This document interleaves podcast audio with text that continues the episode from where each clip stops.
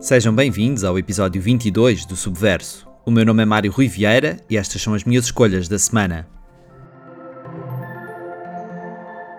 Tokyo Vice, uma das séries mais estranhamente densas que vi nos últimos tempos, só existirá porque serviu em formato documentário espetaria a última agulha na perigosa bolha da Yakuza, a máfia japonesa, e colocaria um alvo ainda maior nas costas de Jake Adelstein, o jornalista norte-americano que nos anos 90 e início de 2000 se infiltrou no submundo do crime organizado de Tóquio.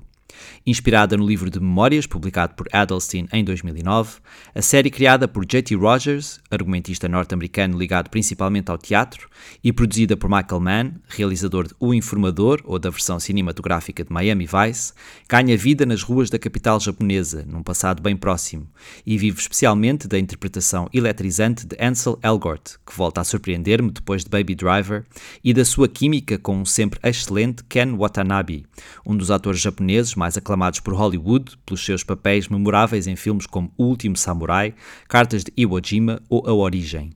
Complexa, negra e inegavelmente sexy, o que poderá ser também encarado como o seu maior defeito, tendo em conta que aborda com um certo glamour situações demasiado reais sobre corrupção, chantagem, homicídio ou tráfico humano, Tokyo Vice ganha um ritmo muito próprio ao longo desta primeira temporada e foi-me conquistando episódio após episódio, com uma história labiríntica e uma fotografia excepcional e aguçou ainda mais a minha curiosidade acerca de uma cultura que é provavelmente das mais idiosincráticas e misteriosas do globo.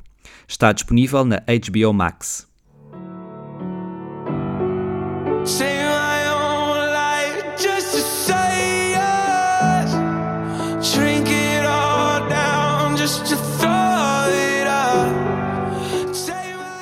Desde que entrou no meu radar, Post Malone manteve-se uma figura meio ambígua para mim.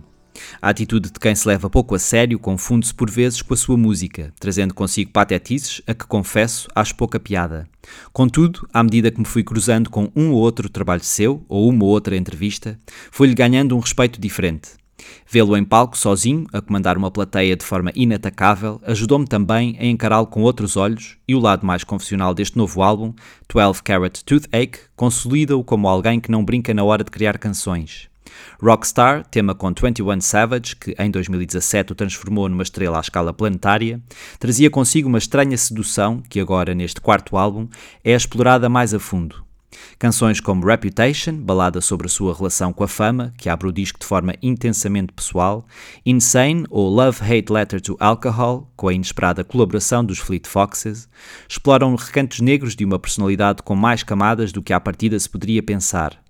Num disco em que se assume despoderadamente como artista pop, Post Malone equilibra o tom mais sombrio, com duetos luminosos com Weekend, Doja Cat ou Roddy Ricch, e um talento respeitável para criar melodias tão sufocantes quanto magnéticas. De uma série inspirada em acontecimentos reais, passo para um filme de animação sobre um futuro fantasiado, sem mudar de cenário. Bubble, do realizador japonês Tetsuro Araki, ligado à adaptação para televisão de Death Note, passa-se numa Tóquio pós-apocalíptica a braços com uma estranha alteração na gravidade, provocada por bolhas vindas do mar que ficam concentradas sobre a cidade depois de uma explosão na torre de comunicação e tornam-na difícil de habitar. Apesar de inspirado no conto infantil A Pequena Sereia, o argumento, que se centra na relação entre um jovem competidor de parkour e uma rapariga com poderes misteriosos que surge do mar para salvá-lo de uma queda perigosa, não é incrível. O filme vale principalmente pelos desenhos e animação apelativos e a banda sonora envolvente. Muito antes da adaptação ao cinema de expiação, deixei-me fascinar pelas qualidades de escrita de Ian McCowan em O Jardim de Cimento, o romance de estreia do autor inglês conta a perturbadora história de quatro irmãos que, de forma a evitarem ser institucionalizados, decidem esconder a morte da mãe, que acontece pouco depois da morte do pai, sepultando o seu corpo em cimento na cave. Com idades entre os 6 e os 17 anos, Jack, Julie, Sue e Tom criam uma nova dinâmica familiar que aos poucos resvala para a perversão. Não sendo propriamente de leitura fácil, a prosa de McCowan é cativante ao ponto de se tornar impossível desviar o olhar mesmo quando o que lemos se torna profundamente incómodo.